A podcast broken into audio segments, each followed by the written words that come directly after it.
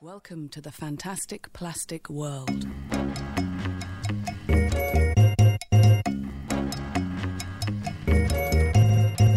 设计微颗粒和你聊聊一周设计圈。虽然说是一周设计圈啊，但我们知道 距离上一次的对将近一个月。这一个月里面，我们其实主要就是处于我们每年的一个半年的年终啊，所以我们在年终的时候都会交一下我们半年的一个答卷。另外一个呢，也也是因为我们现在在做的是游戏产品，然后正值一个暑期档，所以这段时间都特别特别的忙。距离上一次狗哥那个节目也将近有三个星期了吧？啊啊，嗯，这段时间呢，我们除了说正在做我们的工作之外，其实我们播客方面也是还在做了一些筹备，包括我们现在公众号的一些内容啊。对不对，高丽？嗯，虽然我们录音没有录啊，但是呃，我们做了一些内容上的一些调整，因为我们发现以前我们的节目大家只能通过音频的形式来收听，但有一些内容还是很难传达给大家。就比如说，我们希望同步到一些的图片、视频等等这些资料，其实是很难做到的。在网易云音乐上也好，在我们的官网上也好。这个习惯或者说这种体验的流程，通过浏览器去打开我们的官网，可能也并不是很好。所以我们现在这段时间主要在做的是公众号上的一个优化。我们把我们以前 designpertin，然后现在我们是改了个名叫设计药店，电是电流的电。对。然后大家都可以通过微信公众号里面搜索“设计药店”这四关键词，就能订阅到我们。然后我们也会把我们呃每期的节目音频放在上面，同时我们也会把我们的图文资料等等也放在这篇那篇公众号里面。这样的话，大家收听起来就会快速的知道我们所说的是什么，以及那些参考案例的查找啊。公众号上面就是可以通过“设计药店”这四个关键词订阅与收听我们。其他的地方就继续是呃网易音乐、荔枝 FM 搜索“设计药店”这个关键词就能够呃继续。订阅与收听我们，嗯啊，好的。然后我们也希望未来我们能够将音频和资料做得更加匹配，然后给到大家的时候能够有一个更好的体验，对更好的体验。好的，那我们现在就直接进入今天的设计微颗粒。今天是七月十三号，对不对？嗯，这个是我们蛋白粉的第三十四期，设计微颗粒的第九期。在第九期，我们给大家带去四条内容。第一条呢是关于戛纳创意节的，第二条呢是高丽这边搜集了一些生活中间的一个实体营销案例，第三条呢是鸟屋书店的创始人增田宗昭，呃，他聊了一些自己的经营理念以及设计力在现代商业中间的一个价值。最后一条我们聊的是大数据，当然我们知道除了人会说谎以外，呃，我们认为很客观的大数据其实也不例外。好的。那我们现在就直接进入第一条新闻。呃，我这边先来简单介绍一下戛纳创意节。说到戛纳，大家可能更多联想到的是呃戛纳电影节，但如果大家不是这个领域的话，可能并不是很熟悉戛纳创意节。戛纳创意节其实它是源自于戛纳电影节，是在一九五四年的时候由电影广告媒体代理商发起组织的。戛纳国际电影广告节早期是这么称的，然后就是希望电影广告能够同电影一样受到世人的瞩目。后来呢，那个戛纳同威尼斯，然后开始轮流举办此次大赛。在一九七七年的时候，戛纳就正式成为了永久的举办地。然后在九二年，一九九二年的时候，组委会又增加了报刊、海报、平面等赛事等竞赛项目。这几个就是大家所熟悉的那些。我们能够参与到的一些 一些地方嘛，然后从此以后，使得这戛纳广告大奖真正成为了综合性的国际大奖。这就是关于戛纳创意节的一个历史。呃，说到这种国际性的赛事，其实还有很多啊，就像我们前几期节目所说的王寿王寿国际创意大奖，然后还有王寿中华创意奖。克里奥大奖、莫比大奖、纽约广告奖奖等等，这些其实都是属于这种同类型的一些国际性的大奖。所以大奖其实还是很多的。呃，当然除了这种国际性的大奖，我们大家所熟知的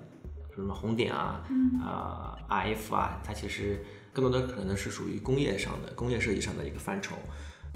我们再说回戛纳创意节啊，戛纳创意大奖它其实分的维度还是比较多的，它分为促销公关。呃，直效、创意特效、媒体移动、广告、户外、平面设计、广播、网络影视、影视工艺、品牌娱乐内容等等奖项。在我看来，就是印象比较深的是麦肯的《无畏女孩》，然后这个作品它是他们形容是狂揽了戛纳的三个全场大奖，三个全场大奖是玻璃师、公关师、户外师这三个。为什么会有玻璃师啊？呃，玻璃师其实是戛纳在二零一五年的时候首次设立的一个针对于呃性别歧视所成立的一个奖项。这个奖项其实是由 Facebook 的首席运营官桑德伯格一个基金会。呃，支持下面所成立的，然后这个奖项的一个目的呢，也就是为了奖励呃任何的设计或者说产品，在任何的服务中间有意识的去改变一些文化啊，或者说创意，然后鼓励我们能够更加正面、更加进步，呃更加有助于性别平等这样子一个议题或者说内容创意的一个产出。公关和户外还是比较好理解的嘛，公关。这个很好理解，对吧？户外它也的确就是放在户外的，嗯嗯，然后这三个维度就是都给予了一个比较高的一个评价。然后我这边简单形容一下吧。然后这个作品它其实是由呃麦肯纽约为道富环球投资管理所打造的。然后这个它其实就是个做了一个小女孩，这个小女孩是一个昂首挺胸的一个状态，斗志昂扬的一个小一个小女孩，面对的是一个呃华尔街上的那个大铜牛，嗯。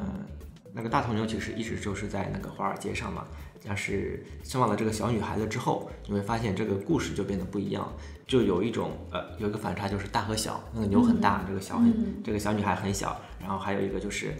性别的一个反差，一个男女，然后呃在华尔街这种嗯以男性为主的主导的这种金融街上，有一个小女孩的一个出现，并且它是以一种对抗的一个不是叫对抗，就是不畏不惧怕这个牛的这种。气质的一个形态出现在这个画面里面，然后是能够成功激发出了大众的一些一些情感以及一些文化上的一些话题，然后差不多这个作品在嗯获得了纽约市政府的一个批准啊，在这个华尔街上停留了差不多有一个月的一个时间，嗯，然后这个就是关于麦肯的无畏女孩的一个。呃，简单的一个形容，然后这个图文资料以及视频啊，我们到时候会放在我们的公众号“设计药店”里面，大家可以通过呃公众号里面去看微颗粒的第九期节目啊，就能够看到里面一些详细的图文资料。然后其他的一些图文资料，呃，树荫上面其实准备的已经比较充分了，我们到时候也会放一个链接，大家可以查看详细的呃其他的获奖作品。然后这个就是关于戛纳创意节其中的一个案例。其实不管任何创意节，嗯，它其实都是反映出了一种价值观的一个输出。就像刚才那个麦肯女孩，她其实也是反映希望大家能够作品里面更能够突出一些这种普世价值。对，普世价值，你可以把它理解普世价值，或者说是呃公益性质的那种。就好比以前我们在学学校刚刚开始参加比赛的时候，有一个培训，呃，因为当时比赛没没有比赛过嘛，所以他就会先有一个让你同步一下。嗯，你要知道，就是这种比赛目标是什么，什么样的作品才是他们能够所认可的，就是其实就是一种价值观是什么样子的，他们的偏好。呃，对，可以理解为他们的偏好，但其实也某种程度上也是他们也是希望通过这一点能够反作用于我们的作品，或者说我们的理解，差不多就是这样。然后被称为中国戛纳金狮第一人那个李丹也有一点就是观点啊，他就说创意人其实要分清楚什么是生意，什么是荣誉。然后像这种得奖其实就是荣誉嘛？什么是生意商业作品啊？李丹是谁？李丹就是呃，在十六年的一个广告生涯中间，他差不多获得了国际性的广告奖项超过了一百八十项，然后在戛纳创意节上已经累计获得了呃一座全场大奖、六座金狮、三座银狮、一座一座铜狮，然后差不多总计有十一座戛纳的一个狮子，然后被称为名副其实的中国戛纳金狮第一人。当然，他的团队肯定是有一定实力的。然后第二方面就是他其实对呃价值观的理解，或者说这种赛事的理解也是比较深的。所以他也就说了，创意人其实要分清楚什么是生意，什么是什么是荣誉。然后就中国的市场而言，不要混淆。就比如说脑白金这种广告，当然它商业上肯定是成功的，但是如果你真的去拿这个去比赛的话，呃，他说可能就是被终身禁赛之类的。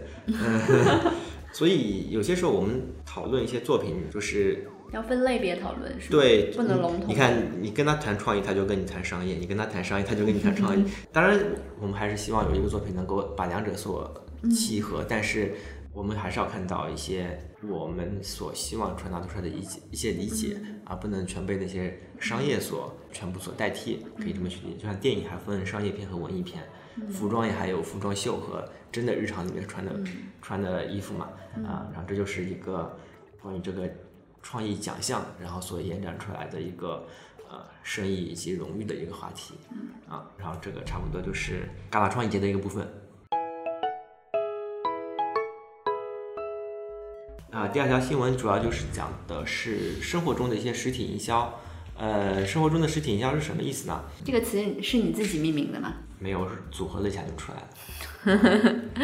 我我们所说的营销可能。不是说真的去销售、贩卖这样子。我们所说的营销就是什么意思呢？就是相比于那些呃广告给你传导，然后以前都是在一些线上去给你传导，不管你是呃网络上去看的那种广告啊，或者说新闻啊、通稿啊，然后这个营销更就是叫生活中的实体营销，就是它就出现在你的生活中间，然后它并不是以卖货为主要目的的，它可能就是以一种。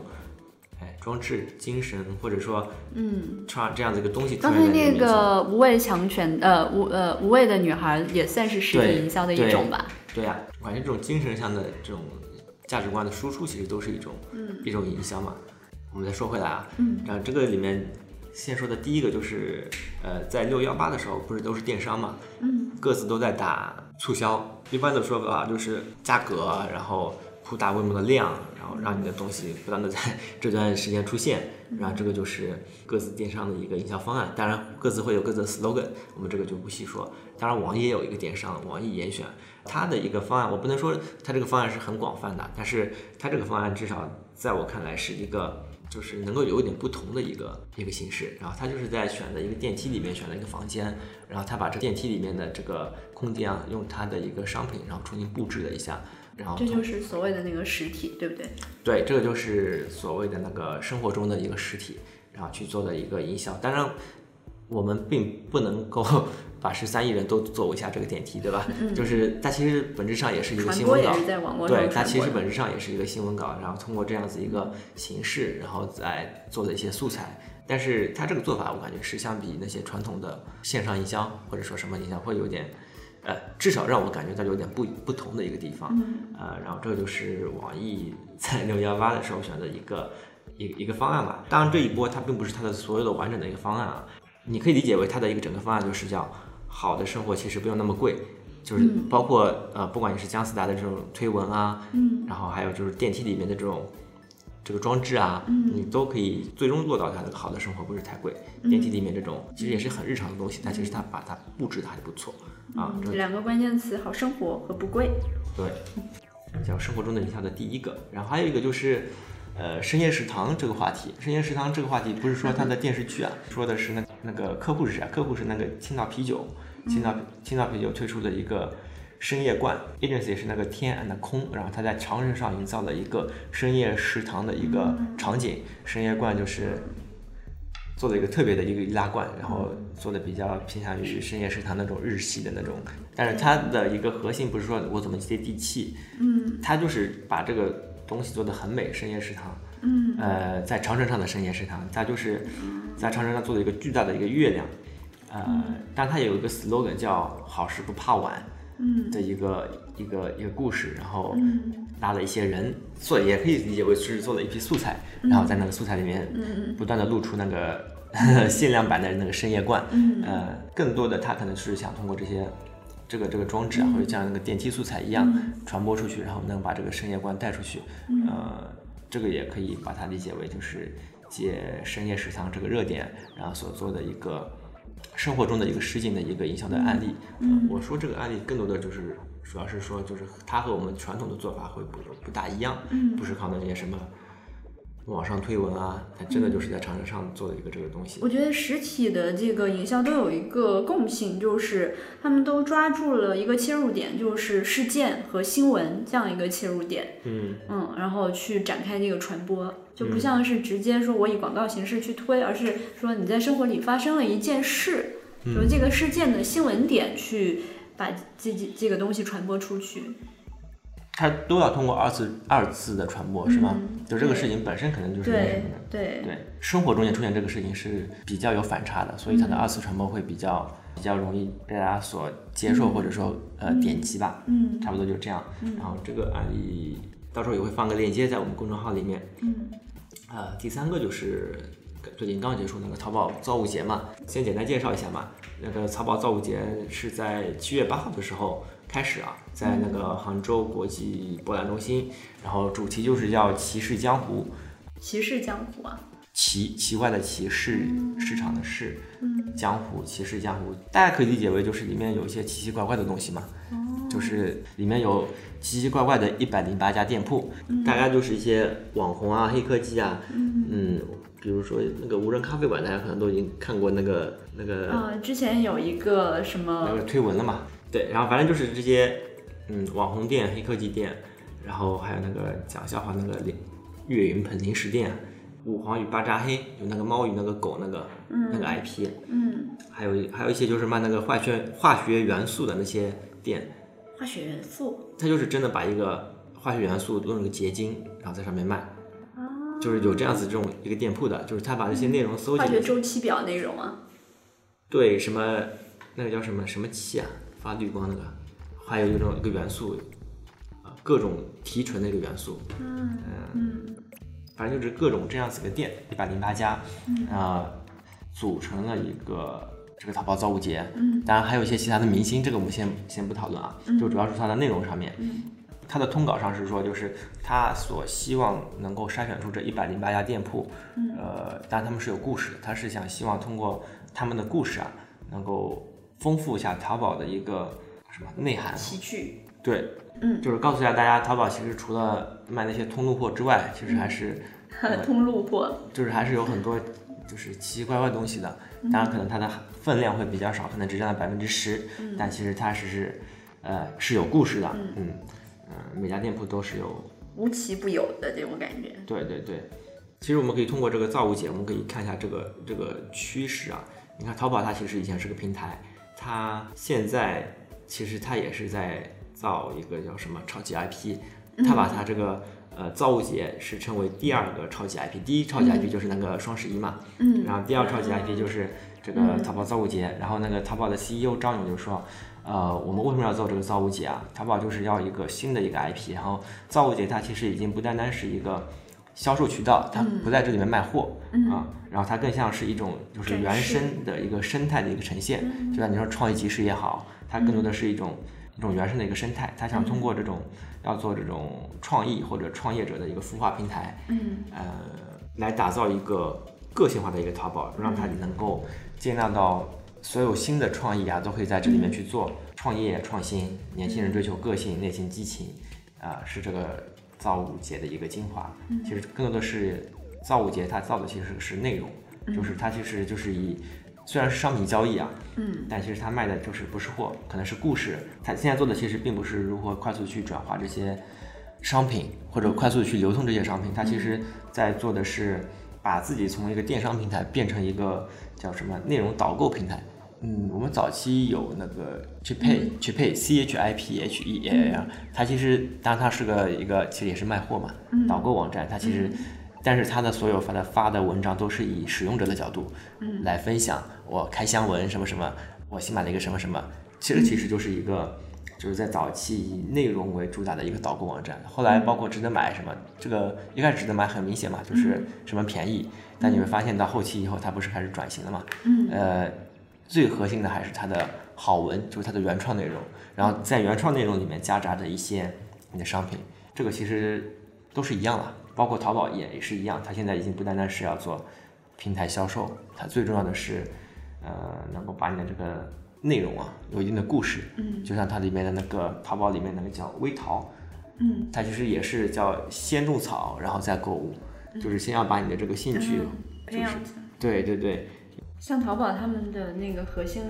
宗旨就是马云说的那个什么“天下没有难做的生意”，他的不论做什么，他都是为了让大家把自己的生意怎么更好的。就像你说导购去疏通这种生意的渠道，不不仅是这种渠道上的疏通啊，也也也是内容上的，就让这个天下没有难做的生意。我感觉分两点，一点是没有难做的生意，它是把这个东西所有的都有个平台去把它连接起来。嗯，比如说早期做的就是基础铺对基础桥，就百分之九十的通路货，然后它把它连接起来了。嗯那现在可能就是那百分之十，呃的一个个性化的一个定制服务。嗯然后这个就是可能就需要有更多的内容去支撑，或者更多的故事去支撑。然后这是一方面从卖货的角度，另外一方面，他不是说也希望这成为年轻人的一个什么创业平，嗯这种激情啊，呃，创业啊这种平台嘛。嗯。你当然他这么喊口号可能会显得和你比较遥远，但如果你想，就比如说你是个设计师，你在上面开始卖卖你的你自己所画的 IP 的一个手机壳也好，什么环保袋也好，嗯。其实这时候你对淘宝的看法应该会不一样。嗯，它不单单是你是上面去买东西的一个买通路货的一个地方，它也是你的一个你的生存或者说你的一个新的可能嘛。所以他也从另外一方面上来说，他也是希望往这方面做倾向，就让大家能够看到，就是造物界。哎，里面其实淘宝里面是有很多奇奇怪的东西的，你里面可以看到很多设计师的一些作品啊，或者说设计师的一些小的想法都能在这里面实现，叫解放生产力，或者或者解放这种、呃以前这种瓶颈嘛，思路。对，然后大家都可以在这里面做，里面就有可能会迸发出一些好的可能，然后这个就是关于第二部分生活中的一个实体营销的一个一个主要内容嘛，嗯嗯。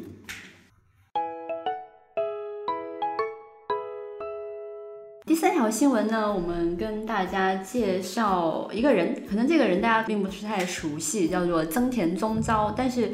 呃，我们可能不知道他，但是一定是听说过鸟屋书店的，对吧？然后呢，增田宗昭呢，就是鸟屋书店的创始人，他是日本文化产业和零售业还有商业地产的很重要的一个人物。呃鸟屋书店呢，是日本最大规模的图书啊，还有唱片啊、电影 DVD 的连锁店。嗯，就有点像我们这边知道成品，对对嗯对。如果大家不知道鸟屋书店大概是怎么运营，可以看看成品。他在采访里面呢，他介绍了自己的一些经营理念和管理理念，有两个点，我觉得还挺有意思的，然后跟设计也有一些相关，就可以跟大家聊一下。第一个就是他讲的一个顾客价值啊，里面有两个关键词，我觉得挺有意思。一个他说，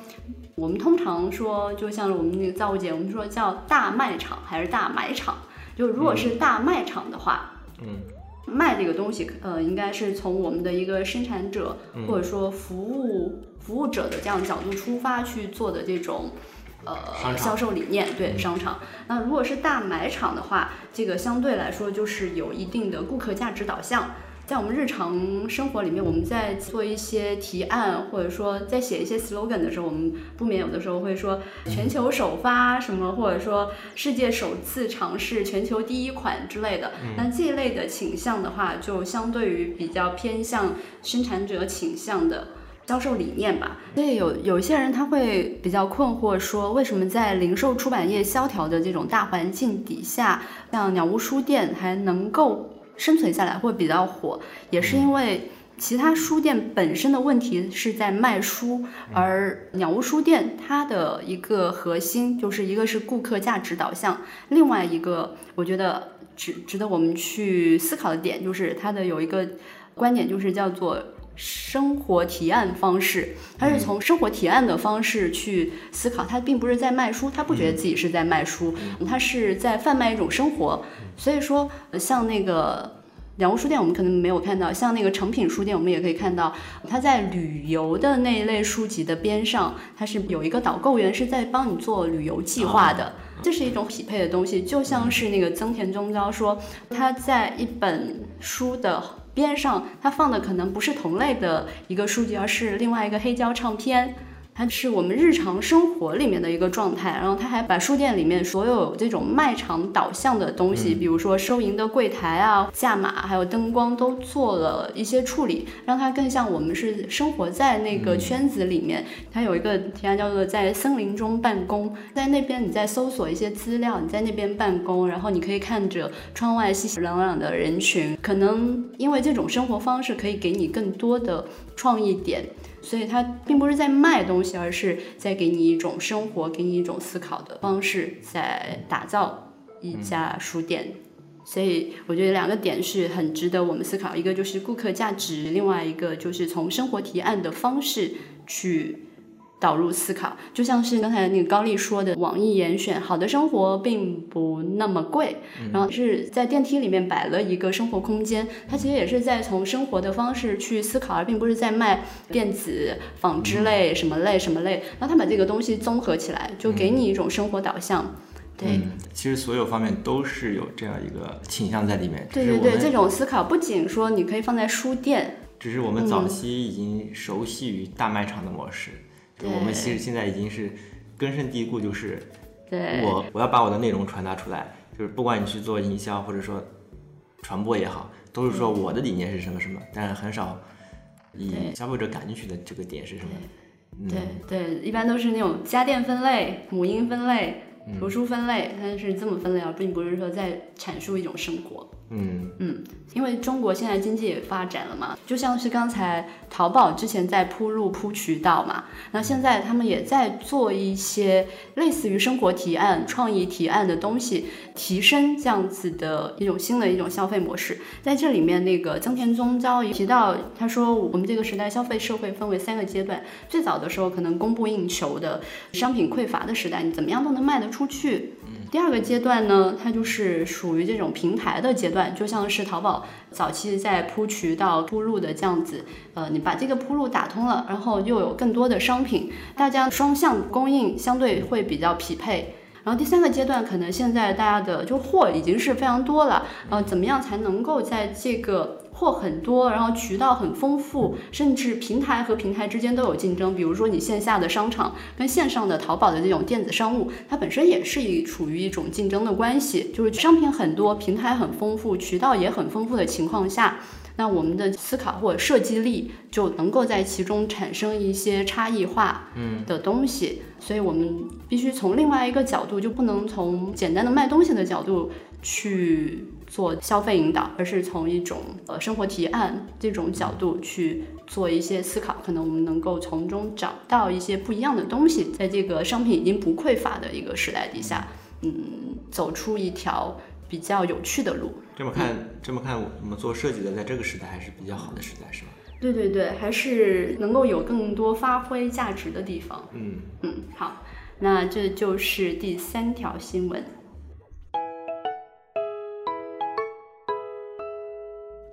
第四条新闻呢是关于大数据啊，就大数据给我们的感觉都应该是比较客观的、比较准确的，或者说我们经常在我们的工作里面也会说，哎，那看下数据。对对对，看下数据好不好，拿数据说话这样的一个评判的标准，我们会觉得数据是帮我们能够客观去理解这个世界的，它也能告诉我们一些可能本来不知道的东西。但大数据这个词，其实现在大家都用的比较泛滥，由于它数据本身它有自己的一种复杂性或准确性，可能会导致很多人因为某些目的去用它来伪装，或者说给你一些。看似好像很有道理，但其带有一定目的性的数据结果。嗯，然后上周呢，就是在华盛顿大学开设了一个课程啊，叫做《在大数据时代拆穿胡扯》这么一个课题。然后这个课题还蛮火的，是由信息科学家杰文·韦斯特和生物学家卡尔·伯格斯特隆联合授课的。因为这个课程好像听说是特别特别的火，所以说《纽约客》的刊文呢也对它进行了一些介绍。然后我们在这边呢就简单挑一些我认为比较有趣的点跟大家分享一下。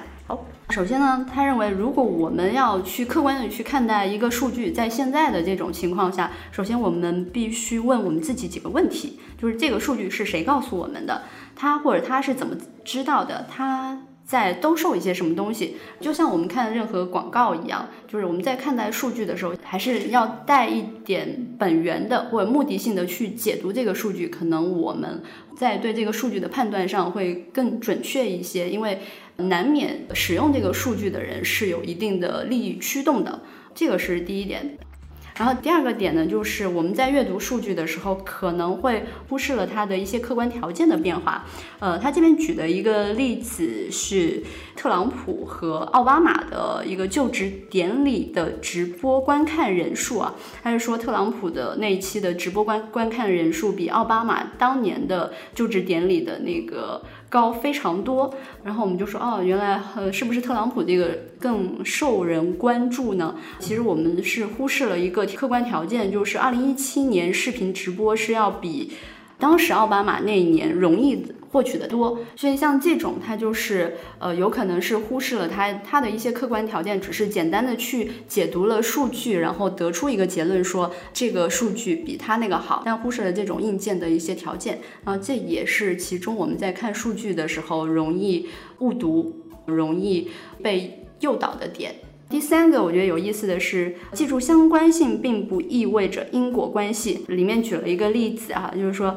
冰淇淋的消费和鲨鱼袭击事件的数据成正比。然后我们觉得，哎，冰淇淋的消费跟鲨鱼袭袭击事件有什么关系？因为它从很多的数据都表明，它们两个是一个正向影响的一个关系。但是真正的原因是第三个变量，叫做夏天的天气。嗯，就冰淇淋是，但是销售量越高了，然后因为大家去游泳嘛，然后鲨鱼的袭击事件就更高，然后这个就是忽视了第三变量，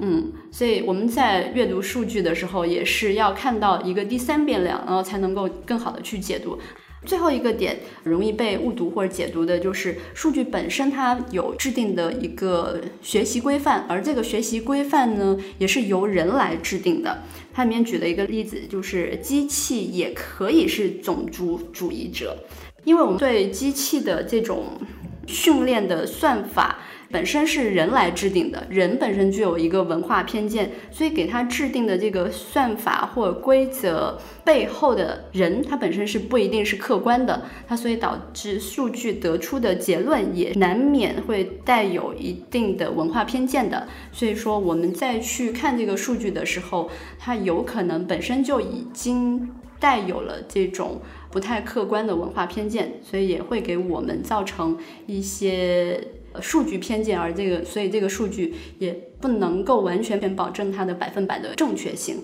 这个是他们提出的其中的四点建议，但是他们还有提了十几条建议吧。就大家有兴趣的话，也可以去搜索关键词，叫做“大数据时代拆穿胡扯”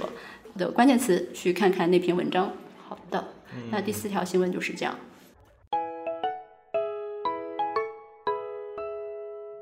好，那这期节目差不多就是这样。然后总结一下上，呃，我们主要讲的第一点就是关于戛纳创意节，呃，简单介绍了一下戛纳创意节的前世今生，以及呃像这类赛事啊，它的一个呃注意点，或者说是价值观，或者和商业的一个关系吧。呃，第二点呢，就是说的是在我们生活中间的一些呃以实物类型或者实体存形式存在的一些广告，它最终可能。导向的是一个，也是一个内容传递嘛。嗯嗯。第三条新闻，我们是介绍了鸟屋书店的创始人增田宗昭，其中谈到两个比较有价值的观点，叫做客户价值和生活提案方式。啊，那这两点对我们平时的产品运营、呃设计都是有一定的启发的。第四点讲了大数据时代的胡扯，其中两位科学家给出了不同的建议，教我们如何在这个时代更好的排除利益的干扰，客观地阅读数据。嗯，好，那这就是今天的设计微颗粒。嗯，大家可以通过网易音乐、荔枝 FM。啊，阿顿斯上面搜索“设计蛋白粉”或者“设计药店”关键词，订阅与收听我们的节目。大家也可以通过微信公众号上面搜索“设计药店”，电视